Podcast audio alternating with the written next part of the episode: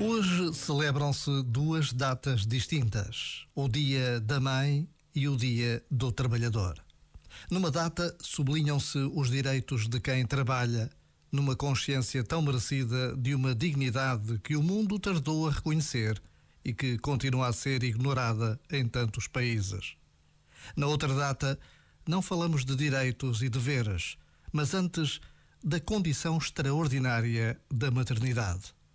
Em Portugal, o Dia da Mãe chegou a ser celebrado a 8 de dezembro, mas passou a ser celebrado no primeiro domingo de maio, em homenagem a Maria, Mãe de Jesus, que neste mês de maio está tão presente na vida de todos.